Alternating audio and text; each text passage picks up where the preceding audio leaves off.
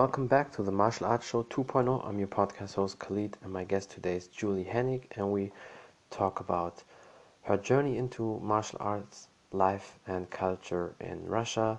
Um, her being a big UFC fan, how she started with martial arts, jiu-jitsu, and protecting yourself, defending yourself in a dangerous situation as a woman, how she handled a really dangerous situation because of martial arts tips, tricks, advices, and many more things. Stay tuned. There she is. Oh, there you are. How are you doing? yeah, always take like 10 to 20 seconds. As soon when you send the invitation or I invite somebody and you see that white circle loading, and it takes like yeah. 10 to 20 and then you in. But um, yeah, we made it. Um, how are you doing? I hope you had a great day so far. Yeah. That's perfect. I'm very happy that we can do the podcast. I told you before we start, I think you're a great martial artist. Your technique is on point, and in that short amount of time is awesome. But we can dive into that then later. And I think we just start. Tell people who you are and a little bit about your background. Uh, yeah, uh, I'm Julie. Uh, most importantly, is I'm a mom. I think that's one of the things I tried to get across with my fitness. Uh, I was born in Russia in Belarus, what we were just talking about. I came over mm-hmm. when I was five and a half years old, and I grew up in Brooklyn. I didn't start training martial arts until much later in life. After I had mm-hmm. my son, is actually when I started training. So at age 31 is when I started training martial arts. A lot of people don't know that. I grew up just uh, doing dance classes, just like any other young girls and uh. I always had a passion for MMA. Uh, when I was, uh, I just liked it. I don't know why, but I just did. Yeah. And uh, I started uh, training kickboxing, and then kickboxing led to jujitsu, and I just uh, every single day I train, and I love it. So that's kind mm-hmm. of background. Um, I just kind of discovered it on my own. Yeah, so, that's that's awesome. I mean, I can definitely understand with your cultural background why you like MMA because you probably have the smashing feeling in you. Like you know, um, you always used to say all these Russian um, MMA fighters. They always uh, say, "I just want to smash people. I just want to maul people," and probably that's in your DNA because you know Valentina Shevchenko. Um, obviously, she's also from that region. I mean, Kyrgyzstan mm-hmm. was also back it was for the uh, part of the Soviet Union. So yeah. it seems like everybody who is from that region, you all have it in your blood to smash people. you know, I don't. It's not that I want to smash people. I don't think like that. I'm actually really uh, gentle and soft-spoken, but it's just I just love the martial arts. I love yeah. that anything can happen, even when mm-hmm. I watch like MMA or I watch UFC. I like the fact that it's actually real. You know what I mean? Yeah. It's like you know that yeah. given how a person trains and what they are willing to put out, it's how mm-hmm. you get that outcome. And I really like yeah. that. You know, it's like the only yeah. thing that is really real.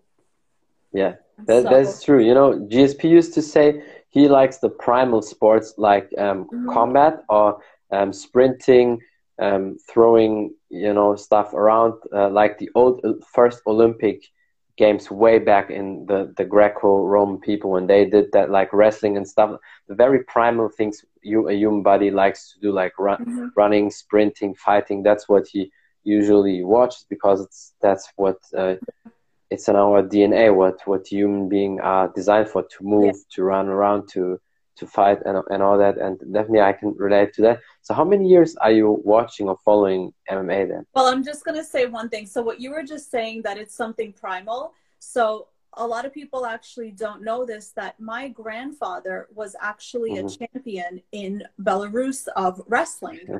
so in yeah. russian the word is badbad which is like wrestling yeah. and i never knew that because he passed away when i was three years old so i mm-hmm. did not grow up knowing that and I started training martial arts, like I was just saying, after I had my son.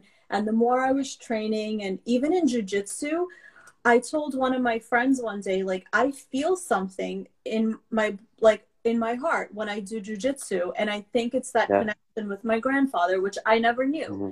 So only when I started yeah. training did my uncle tell me, like, hey, your grandfather was a champion. so it's very i feel like you know it's just ingrained. That's why one of the things that i love it so much. Yeah that that's definitely true. I mean genetics plays a big role in genetics. Sometimes it's so funny that there um, there's a habit maybe from your dad or from your granddad and you don't even think about that but you also have that habit as a little kid. I give you a very um, funny story i heard from a from a friend when they um, he said to me that the whole family they all have the same sleeping habits and um, they didn't really know that but the, his granddad his dad he used to do the same. And that's very interesting. Maybe that can be also like a connection like you said you love martial arts because he loves it. And um, that's why you're also so good. Of course you train hard you work hard. I definitely bet you really put uh, 100% all effort in training. So yeah. that's for sure. But you know having that edge maybe uh, from genetics or yeah. you know that connection definitely helps as well yeah especially when i didn't know about it i just felt something so mm-hmm. that was really cool yeah. yeah. so how many years are you doing jiu-jitsu uh, jiu-jitsu is about three years okay. uh, kickboxing probably four or five years mm-hmm.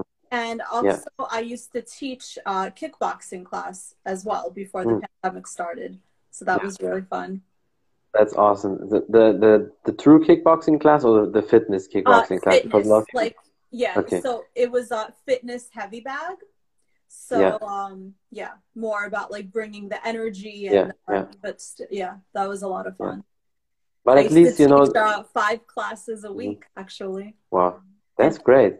But but at least when you teach that, then uh, people learn still the proper technique because a lot of times when I see people teaching you know, fitness boxing or kickboxing in the gyms, the technique is off. They, they, yes. they barely can do the technique. And so, while you, because, because you're a martial artist, you can teach them at least the same technique, even if you maybe yeah. put out some elements of the, the kickboxing, but still they learn at least the, the right technique. So, funny story with that. What you're saying is very accurate. So, I feel like, yes, I was teaching the kickboxing heavy bag classes, and then when the pandemic started, I stopped training. I well, I stopped teaching. Obviously, everything stopped. Mm-hmm. And since yeah. I stopped teaching, I've been working with a coach for the past year, specifically once a week, who is a MMA mm-hmm. fighter. And I feel like with him, my technique has improved so much because we're mm-hmm. actually learning the real deal technique, you know, yeah, not just yeah. like the fitness heavy bag. Mm-hmm. So when I watch my videos from now as to like a year ago from now, my improvement is like this. So everything you're seeing now that you're saying you're impressed by my technique is because I've yeah. been training really hard with an actual MMA fighter the past year yeah. has just yeah taken my technique and really made it in like a real life scenario, which is what mm-hmm. I wanted because I recognize yeah. that. You know, yeah. But that that's so perfect, yeah yeah i can see, i can definitely see that that you you can be proud of that for sure. I am i am because then that's something like i wanted. I'm like i want to take what i know but i really want to take it to the next level. So mm-hmm. yeah.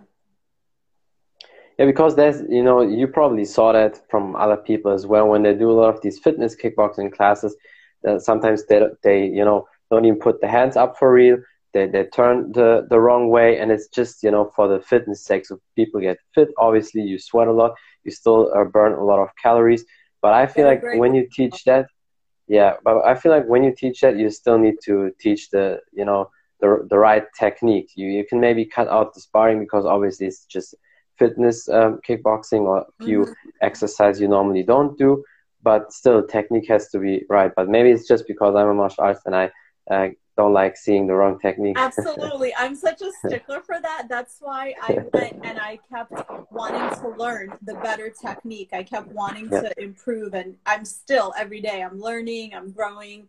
I train with mm-hmm. um, a few different people, but I still have my one MMA coach that I'm with all the time. So yeah, I'm yeah. such a stickler for that. I want good technique and I want to keep yeah. learning and growing. Absolutely. Mm-hmm. That's perfect. That that's perfect that you have that attitude because only with that mindset you will get better all the time. Yeah. And I can just say, because you said something very important, people always hesitating, should I hire a personal trainer or not, or train one on one with somebody? My answer is always yes, if you can. With weightlifting, maybe you're just looking good. You, if you're really into that, you can do it yourself. there's no doubt. But when it comes to martial arts or specific sports, it's better to have somebody who works with you one on one, especially even if you uh, train in regular martial arts classes mm-hmm. all the time.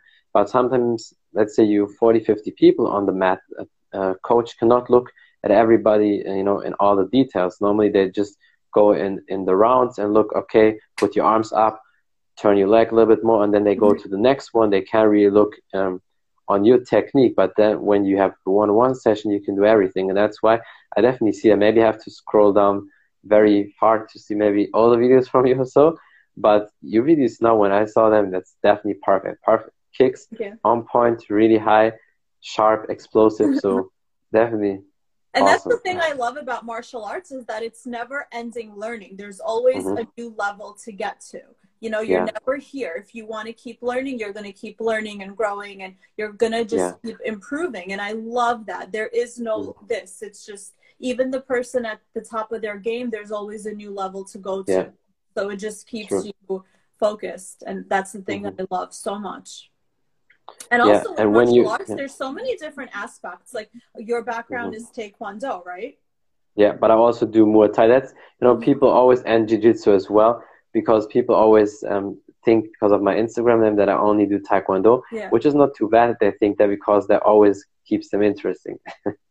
but I love that there's so many different disciplines and there's so yeah. much to learn. I, I just um, mm-hmm. yeah definitely. You have to do everything in my opinion. If you want to say you're a martial artist because john hackleman once said that to me when he, when he was on my podcast.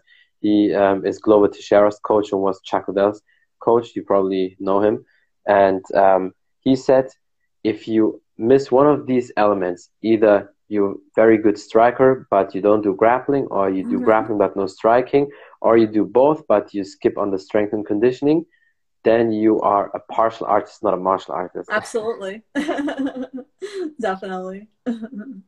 And I think and he's, I also he's, he's feel right. like the more you know, me being a mom, the more I learn. I just um, I'll tell you a, a quick little story. Yeah, sure. I was at the park over the summer with my son and one of my friends, and we were fi- uh, filming some videos and this guy came out from the back of this little house and he was approaching us and he looked off, you know, like you can tell right away. His uh, he was mm-hmm. making some really uh, weird gestures and he was coming mm. toward us and it didn't feel right. And I had enough confidence in myself to just really confidently be like, stop, go that way. He yeah. was approaching us, you know, yeah. and it wasn't even a hesitation. I wasn't even scared. I was ready because I knew what I had to do. It was such an, a reflex. So I feel like all women and moms, like just to train some kind yeah. of martial art, to have something that at least if you don't have to use it, but at least to have the confidence to stand up for yourself in any situation, mm. you know? Yeah. Yeah. One hundred percent. That is so true, and that's why um, I say always martial arts or self defense is mandatory. There is no mm-hmm. discussion. Oh, maybe also that's why you know uh, Wonder Boy's dad Ray Thompson I had him also on my podcast. He said um, his kids even and also his two daughters he has five kids all three sons and the two daughters they all did martial arts. And he said from 3 to 16 they had no choice they had to do martial right. arts.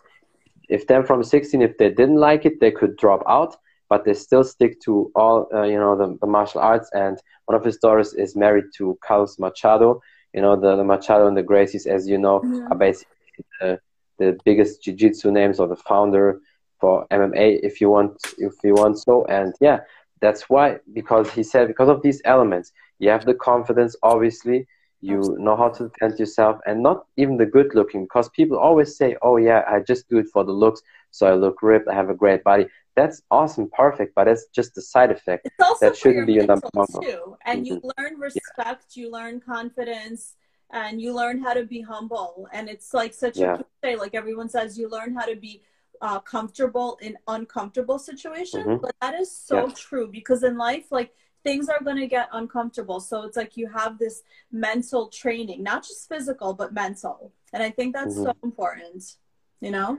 One hundred percent, yeah, and that's why you uh, you were able to handle that situation because, and especially for a woman, it can be very intimidating because obviously physically the man is always stronger, mm-hmm. and then when you have no skills, another woman would be probably either she wouldn't even recognize that. That's also why it's very dangerous and why a lot of people get attacked because That's you don't because even see it in the first fear. place. That's right. You yeah. show fear. If you show yeah. that fear in that moment, it was not even a thought. It was full confidence and authority to say in a loud voice, "Go that way," and that person yeah. did because I guess I kind of scared him, you know, because I did not show any type of mm-hmm. fear or doubt in my voice. Definitely. Also, you you were able to scan the situation to see before it happens.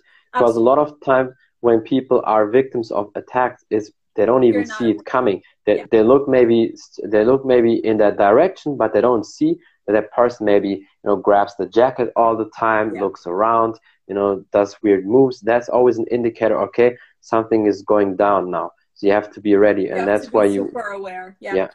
yeah, and that's why it's so perfect. It, it's it's really great that you brought that example up because now when when the people are watching later especially the women then they can see oh maybe i definitely should do martial arts because i feel like when we men tell that all the time to the women they believe us but it's it's still different than when a woman approaches and when a woman says you know definitely do martial arts it helps. Yeah absolutely. It just gives you that confidence to walk around knowing that in case of mm-hmm. anything you know you'll be able to at least somehow protect yourself defend yourself in any type of way. Yeah. Yeah. Yeah especially so when as a, a mom being a mom is a whole other thing. I feel like i'm always walking around i'm always scanning things i'm always just looking around at every scenario all the time. Yeah. Yeah. Well i think uh, uh, you definitely have to right? Yeah definitely so then yeah you have the combination with the martial arts and the the mom instinct in general. Yeah definitely. It's great definitely. It helps you a lot.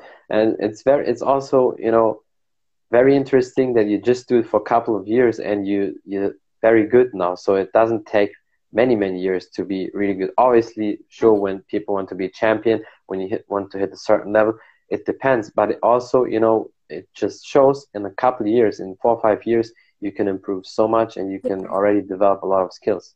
Definitely. Like I wish that I took martial arts growing up, but I didn't, mm-hmm. you know? And it's yeah. actually it is even inspiring for me like knowing the fact mm-hmm. that I started martial arts at age 31 and now I'm mm-hmm. 37, mm-hmm. right? So yeah. it's like, and in the beginning it was just a little bit, but I would say hardcore. I've been in it the past yeah. three, four years, and it's true. If you dedicate yourself to something, you can really learn a lot. And that's the thing. Yeah. It's like I was always dedicated. You have to want to. If you just like think about something and you're like, eh, you're not going to get anywhere. Mm-hmm. But you really want to, and you dedicate, and you're constantly thinking about it and training and kind of seeking out the best people to train with and train under and who will teach you things. Mm-hmm. uh, yeah definitely. You can achieve what you mm-hmm. want for sure. Yeah. Yeah.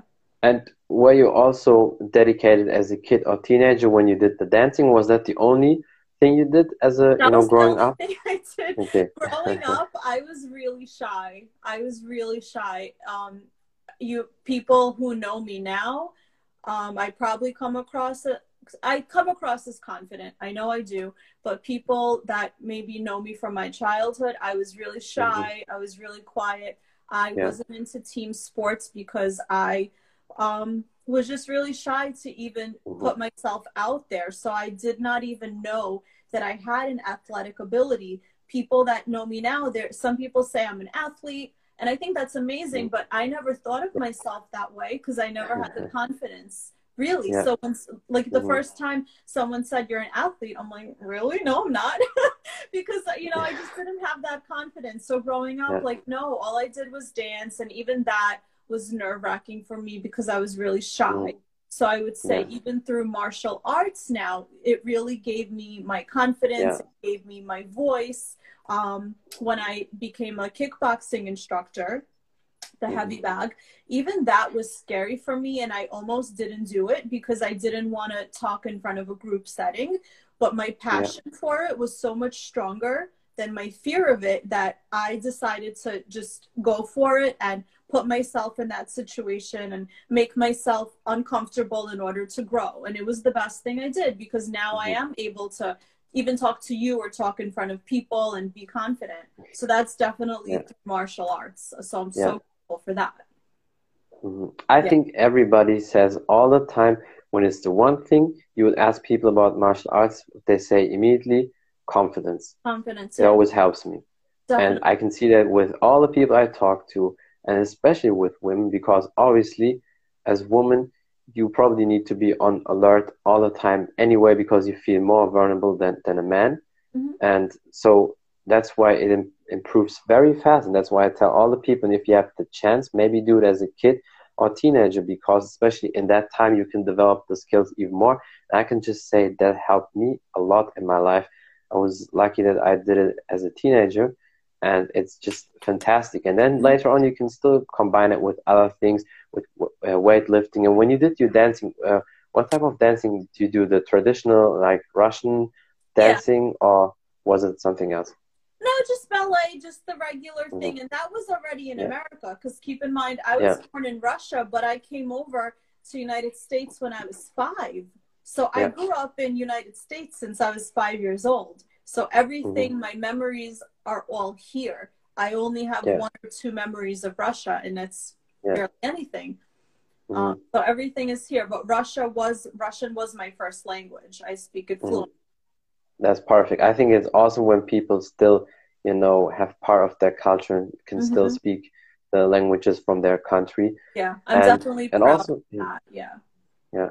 You, you you should definitely because I think it's very sad sometimes when people when they come in, in other countries and when they totally lose it and they maybe only know the food from, from the culture yeah. because the mother does that, but they can't speak it. I think at first, when you first come to a new country, I think it's natural to want to learn and absorb as yeah. much as you can of the new country, and you kind of forget your roots for a little bit because there's just so many factors of being in a new country and learning the language. So I think mm-hmm. I, at first, I kind of like neglected my Russian roots and I just wanted to, you know, be American and learn everything I could. And then once you get there and you gain the confidence, you kind of go back to your roots, which is really yeah. special. Yeah. And also, when you're five, you can already speak the language, whatever you were speaking. So, um, that that that's why it's perfect. It's it's a great combination. You yeah. still have both and and also the dancing, and especially the R- Russian dancing, probably gives you a lot of discipline. So I think yeah. you took that part also into martial arts and the flexibility and yeah. you know the the core strength, the strong legs, and all that. Mm-hmm. So it definitely helps kicking, especially. I think it was definitely ingrained, but then for many years, I kind of, well, I always kind of went to the gym, but never like mm. lifting how I do now. And then um, I was always in shape. I never had to worry about what I ate. I never had to worry about any of that. And then after I had my son, because because I never had to worry about what I was mm-hmm. eating, I gained a ton of weight. You know, I yeah. gained I was like 20 pounds overweight. And then that's what got me into uh, kickboxing and martial arts because I'm like, wow, I need something to get back to who I was. And then yeah. it never stopped. I just kept learning and training and going and this it led me here today mm-hmm. um, to really just love martial arts so much yeah yeah and, and a lot of people actually may not know that i am such a huge ufc fan i watch every single ufc I really do. I, I love it. It's just like you know how some people they love sport, like they'll watch baseball, they'll watch football yeah. or whatever it is. My sport that I watch is UFC. Like yeah. every single one. I just I love it. I love it. That's awesome. Yeah. yeah, I can see that you have a lot of passion for martial arts, and that's why I love connecting with you. And I watch all the time your videos and your pictures because it's really awesome what you do. So, how many years are you following the UFC or watching the UFC events then? Probably like um, five years. Yeah, maybe longer. Um, when I was in high school, I used to come home and watch uh, UFC when when it was just kind of starting back when Vitor Belfort was like yeah. the big name and he, he was yeah. my favorite. But I remember like I would come home from school and turn on UFC back when like the illegal cable was a thing. I know you know, but in the states it was a thing. Yeah, yeah. Um, yeah, Vitor Belfort, he was my favorite, and uh, I just always grew up watching it. And there was a few years that I kind of stopped just because I was focused on being a mom. And then uh, mm-hmm. it was always there, my passion for it, but now it's like for two years, three years straight. Like it's like religious. Saturday yeah. night, I'm watching UFC. That, that's awesome. So yeah, you basically watch them like all the 39, uh, 40, 41 events in a year. mm-hmm. The funniest thing is like I was on a plane one day, this was like five years ago, and uh, I was sitting with some guy and he was talking about UFC and um, I was able to hold a conversation and know more than he did. and he was so impressed because usually, like girls, like you don't think they would know the things that, like you know, like I know so much about the fighters and I know so much about just um different things. Like you normally wouldn't think that. so the guy was just like blown away with how much I actually knew. Well, that's awesome. That that means you're the perfect uh, basically martial arts buddy to talk that, to, uh, that when there's always something to talk about events because I do the, the same also with a friend of mine we whenever we we meet when we train we always talk about the UFC fights mm-hmm. uh, like what happened and analyzing stuff and yeah. and really wondering about certain techniques and whatever and it's uh it's very you know funny and fascinating and mm-hmm. speaking also about the techniques I'm wondering what you think about that because coming from a striking background I definitely know how easy it is normally to uh, be, because now it's um, calf kicks is a very big thing although it's not really big because it was for me known for at least 10 years. And it's also easy to block and it's the same with the knee kicks.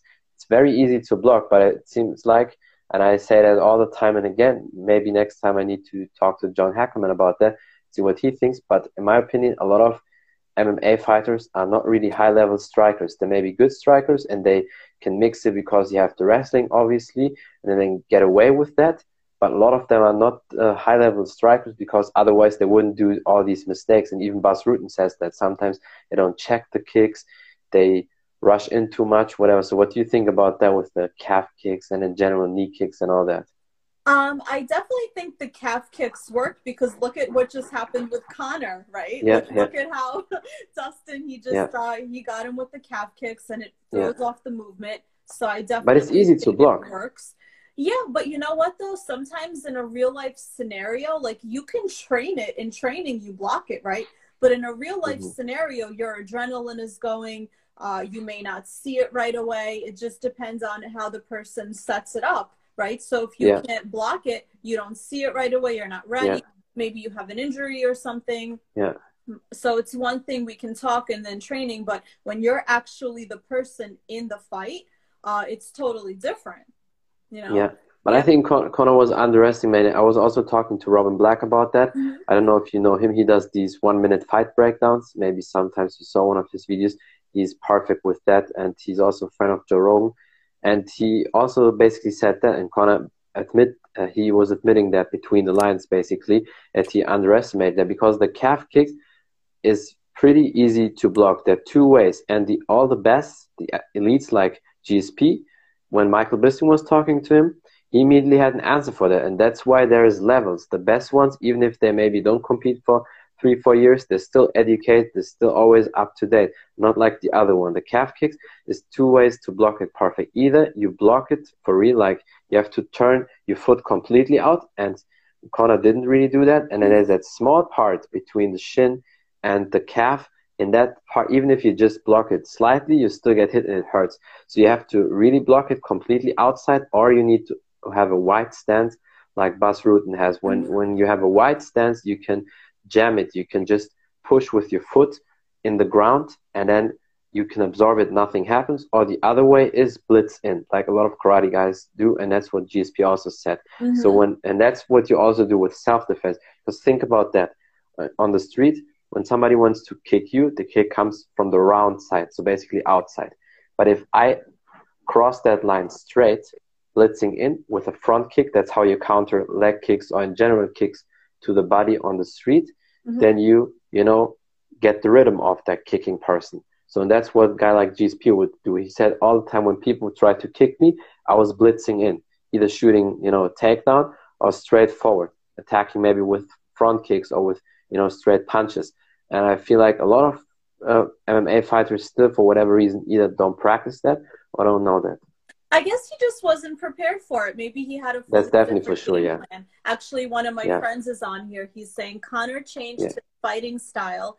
Boxing, yeah, yeah, yeah, that's Tried true. to be a boxer. Yeah, yeah, yeah. Because he had in his head, like, like he also admitted, he had in his head basically the the Pacquiao fight. That mm-hmm. was the, the thing. It was like for me a little bit like a circus.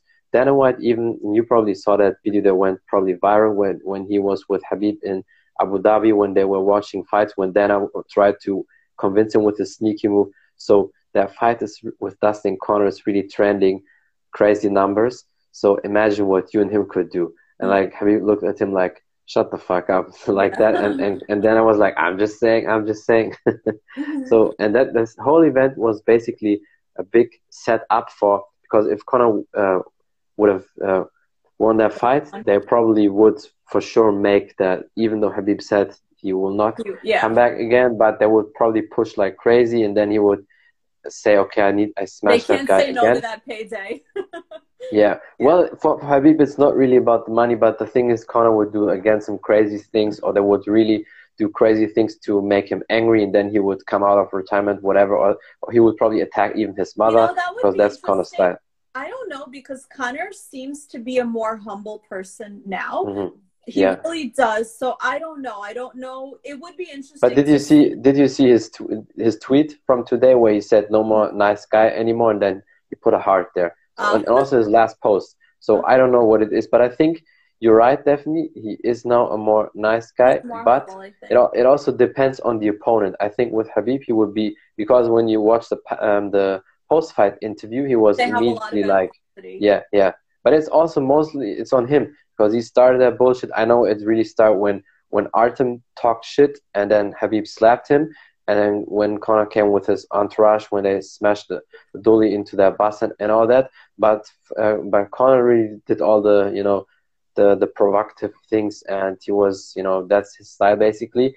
So yeah, in the in the event was basically a big setup to make that fight with him and and um, Khabib happening. But obviously now and, and Dustin really turned it the other way yeah, great around. Job and him. I yeah, mean, who would have expected that? Yeah, honestly, that's true. Almost nobody. Yeah, definitely. My friend and now that's it's like on yeah. here right now is actually mm-hmm. also a Taekwondo guy. So shout out to oh. you. He's on there. Okay, good. Warren Habibi, definitely. my friend. then I definitely have to check it out. And yeah, you're definitely right. Dustin Poirier, you really, you know, turned it the, the other way around. And now then I was like, a lot of, you know, fans dropped in the comment now he's he's about to get a heart attack. Because yeah. he always wants to do everything with money and all that. And have you said to him be honest to yourself i'm levels above both of them. And honestly he's right. So mm-hmm. the, the result will be the same with both of these fights. So that's why it's interesting to see how it goes. And i see as you said you're also crazy big fan about the mma and ufc mm-hmm. so what is your your take now on the whole mma especially ufc you know development right now he Dana White set the stage for all sports right now, okay? Some yeah. people maybe they don't like him, but you have to respect what he just did and what he That's accomplished. True, yeah. When all sports yeah. was not going on, and the truth is, people need entertainment, right? That's, we're yeah. quarantined. We're sitting in our house. There's nothing to watch people need mm-hmm. entertainment they need something yeah. to root for or to hate against yeah. but they need something and what did he That's do true. he kept making it happen he found yeah. a way to make it happen and mm-hmm. make money for these fighters so they can earn their living and keep doing what they Yeah. want to do right so you can't you have to respect him and then what did he do he set the stage and then all sports kind of followed his lead so Yeah. it's like now we're kind of like after being so isolated we're starting to come out and even his last Mhm. um the last fight in Abu Dhabi for the second time there was a little Yeah. bit of a crowd there and it felt Yeah. amazing it felt like the old school UFC fights where there was a little bit of a crowd, a little bit of Mhm. energy, and I feel like the fighters do better. They thrive in that energy, right? Like, yeah i think so too yeah Yeah. So Yeah. I think he has done Yeah. incredible things for the sport, and he's gonna keep Yeah. doing it. It's absolutely amazing. Yeah, no, that's definitely for sure. But you know, uh, but I think a lot of American people don't know that. And when when Dana said that, when they all talk about UFC, they said he was the first guy worldwide who start with sports. It's actually not really correct. Soccer was the first in Europe, but then a week or two weeks later, the UFC had the first event. So soccer in Germany, they were mm-hmm. the first uh, in the whole world to had um, you know games, obviously without spectators, and then a week or two later was the UFC. But you're definitely right with But I guess what we you don't know that Yeah. because soccer Yeah, for us, yeah. it's not that big. I know for America, it's for America, it's not that. That's very interesting. Also, that Yeah. America is basically the only part where soccer is not that big, but worldwide is, and it will be always number one sport. Yeah. But in America, not. yeah so the fact that we didn't know that because yeah, Yeah. we just um yeah we're huge a lot of people are huge mma fans and now that it's on espn Mm-hmm. it's a bigger audience too Definitely, yeah. Would you say from from what you maybe understand or what you see that because it seems for me like in Europe are way more MMA fans and more educated MMA fans than America because America has other sports uh, who are way more bigger, you know, um, like basketball, baseball, Yeah. football, and all that. It seems like you know, although the most events happening obviously in America, but for me, what I see all the time is like in Europe, they are more into MMA than America. i would say that mma fans in america they may be a little bit more unknowledgeable like what happens is back when the ufc fights were still going on Mhm. I would go to a lot of them. My husband and I would attend a lot of live fights. We would fly awesome. to Vegas just for the fights, you know, just to have something to do. We went to Madison Square Garden for the first UFC event. And it's like you hear the fans and a lot of them they just want to see blood. You know what I mean? Like they don't they're mm. they don't understand what's going on. Yeah, And but like casuals, a little bit of not action or not punching They boo. going on, they boo they start to boo. and it's Yeah, so disrespectful. You know, Yeah. it's like because there's so much going on, so just because they're not punching each other in the face in that Yeah. moment, the crowd Mhm. is booing them. I hate that. yeah, You know, Yeah, like same here. there's- yeah, there's so much more going on than just that. So I feel like yeah, Mm-hmm. a lot of you're right, probably a lot of American UFC fans are probably not as knowledgeable because they don't do martial arts. So maybe they don't have a Yeah. way to even respect that because they don't Mhm. train, right? Yeah, yeah, and it would be because I because I have n- not really clue about the American sports, but uh, for me, that example could be also with other American sports. Uh, that there are way more fans, but these people are also not educated in basketball, football, baseball, also. So they're just event fans. It seems like without you know bashing American fan culture, but it seems like American fans are a lot of times just like event people, event fans. They don't, not everybody, of course, but a lot of them are just tuning in. Because the Super Bowl is a perfect example. Even here in Germany, I see that, and I see these people. They never speak about football, but as soon as the They're Super Bowl is, yeah. even in yeah, suddenly they put out the stories and whatever, and they just follow maybe because of guys like Tom Brady, whatever. And it seems like for me in America, a lot of these fans are like event fans. They only come to the very big events and they don't really understand the rules or train uh, the sport um, themselves. What do you think about that? I think it's like that with a lot of things. I think that's very Mhm. true. I think when something Yeah. is current, people just want to be like in the know. They want to be in it. They want to be involved in it. I think it's kind Yeah. of human nature. I don't think, yeah.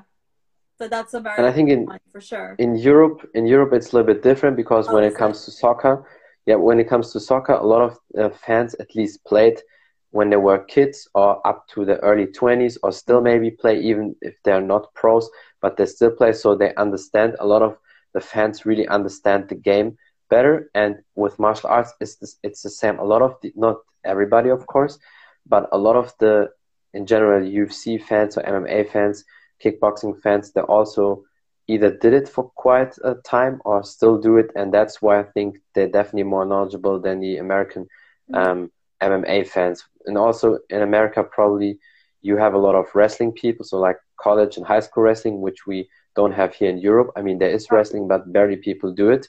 Besides Russia, of course, that's different. So, and we're more into striking, uh, especially um, is close to Holland. The, the Dutch people, they're really good at kickboxing. So it seems like that's why they really understand all these techniques and drill it more than maybe the American people. What I love about UFC, another thing is that it brings all these countries together. I love when Yeah. just like even like people from Italy, like Marvin Vettori, who just won. Yeah. I love that because Italy doesn't have a huge MMA base, or not That's that we true. know of. So people mm-hmm. like him, and there's another fighter that was just on the card recently that won. Yeah. You know, they bring it to the forefront and it kind of like they get to represent their country. And I really like mm-hmm. that you get to learn a little bit about each country just based on like the people yeah. where they're from. I think that's so cool. And now you have um, even people from South Africa coming in. It's just like, yeah. you know, it just brings it more into the forefront. It's, so we're not so segregated. I think that's really cool. Yeah, definitely. That that's in general what I like about sports that brings nations and cultures together. Mm-hmm. But with martial arts, in my opinion, a little bit more, and it's always fascinating. But you obviously also, like we said in the beginning, do your strength and conditioning training. That's why you have a great shape. Because if you do martial arts alone only, yeah, you can be ripped because if you take care of nutrition, you still look good, but it definitely doesn't shape you alone. So you also do your strength and conditioning training. Maybe you can tell the people a little bit about that. What I wanted to ask you also in the beginning, after your pregnancy, um, how fast did you bounce back? Did you wait maybe a couple months or did you train immediately? So when I uh, had my son, I actually for a whole year wasn't working out at all. Um, I mm-hmm. was just focused on raising him, and I kind of even didn't even realize how important exercise was because, like I said, I was so used to being uh, in shape my whole life mm-hmm. that I never had to think about it. So once I realized that I'm 20 pounds overweight, here I am. Mm-hmm. Once I realized I need to make a change, I yeah. um, changed my eating habits because at that point I was uh, eating very unhealthy. I was eating mm-hmm. whatever I wanted pizza, bagels, pasta at midnight. You know, like I was just, yeah, really bad. And then once I realized that I need to make a change with my food, it went all hands in hand. I joined uh, the gym, a mm-hmm. kickboxing mm-hmm. gym, which is where I started.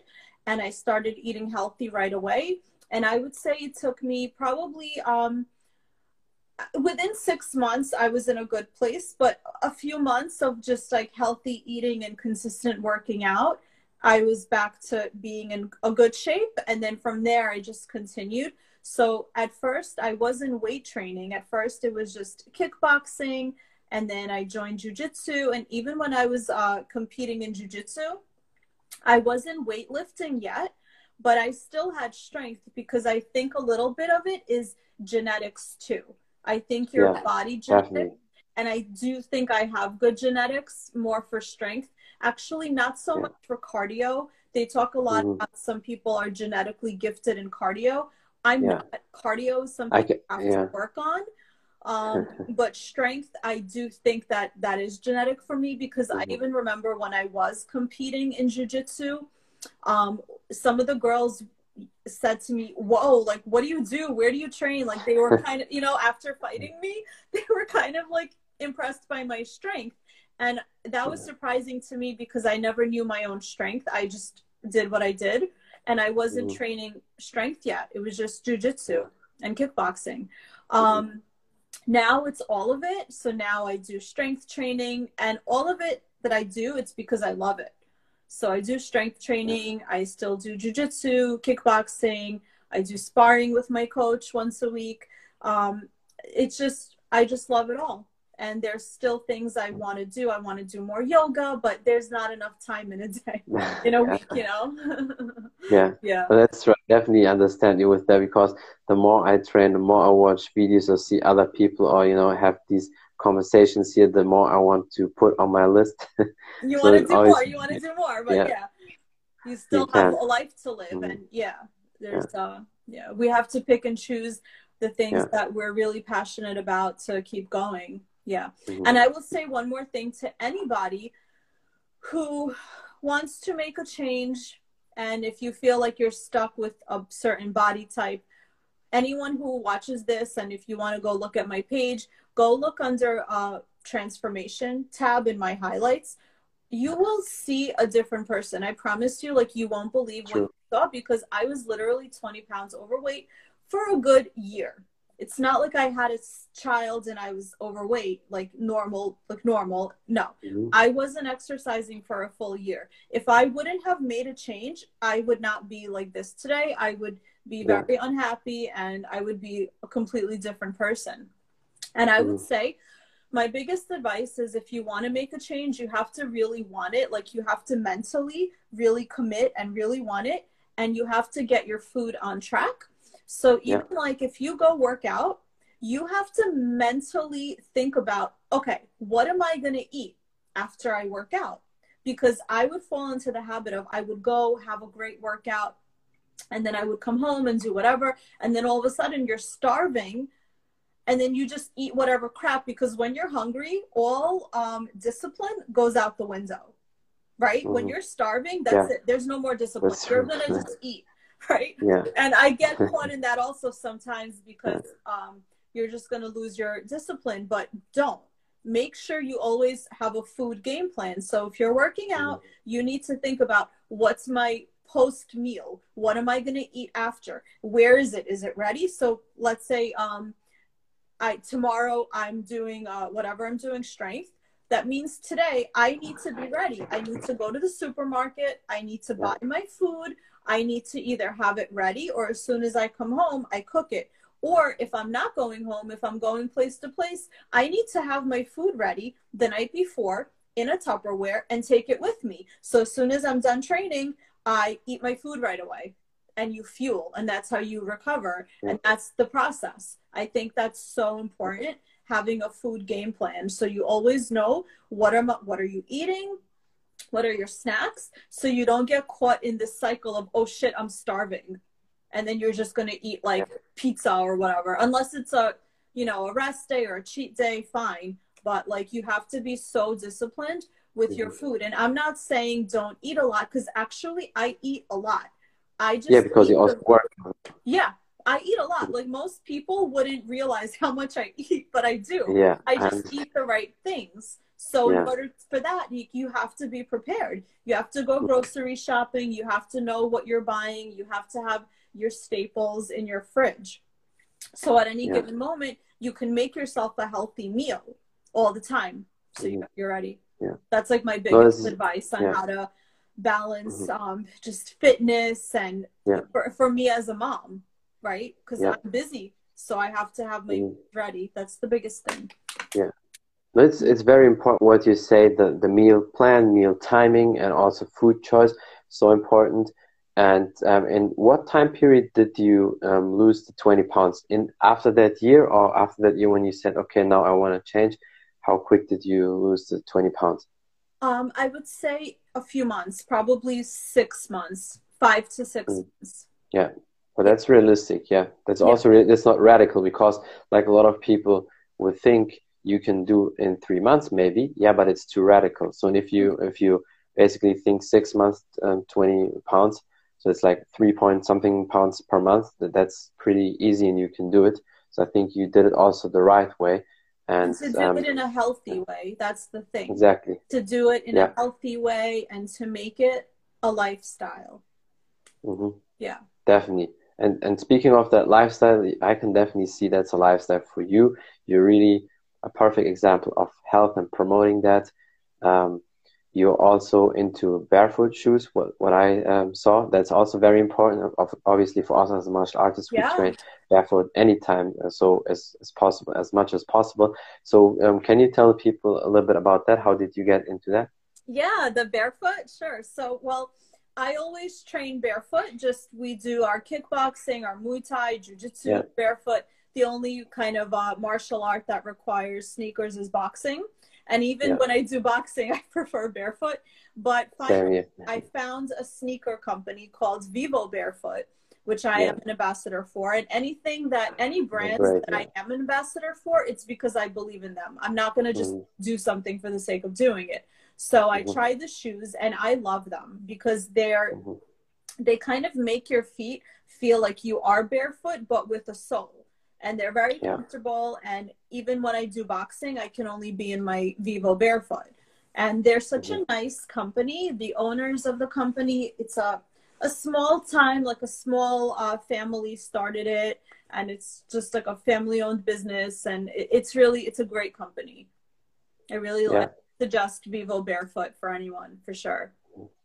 And it's also very important because what a lot of people don't know foot, you know, strength and you know being able. Basically, I tell people all the time what you do with your fingers like that you should be able to do that also with your feet. And a lot of mm-hmm. people forget that. They think, oh, just here, and I don't work on them. But there's so many muscles in in the feet as well, and you need to uh, see the body as a whole, as Definitely. a chain. You have a kinetic chain, and not just okay. I work on my shoulders, and if something hurts, then I just you know work on that. But maybe if your knee hurts, it's not just the knee.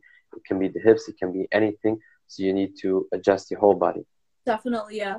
And I just like the feeling of like having a grip to the ground. Mm-hmm. Um, so it has a very light sole and it's really comfortable. And I like that feeling where you still feel like connected to the ground. Yeah. So yeah, and they're very uh, flexible and yeah, great, great shoe for sure. Definitely. And um, yeah, is there anything else maybe you want to say or some last advices you want to give or something you want to promote?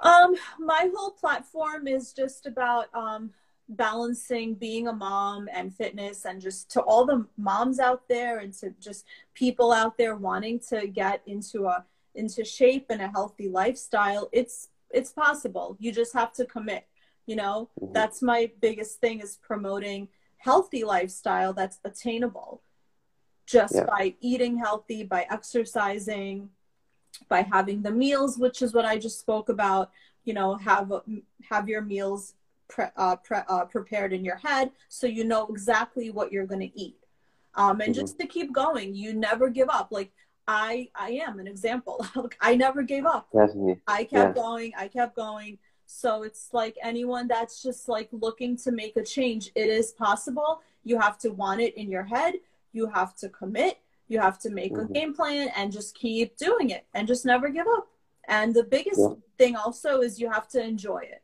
if you're hating something, it's not going to happen. You have to really enjoy it. You have to find the proper gyms or the people that'll motivate you or the programs, and you have to just enjoy the process because it is. It's such a process, it's yeah. such a journey. And if you're not going to love it, like it's not going to happen for you.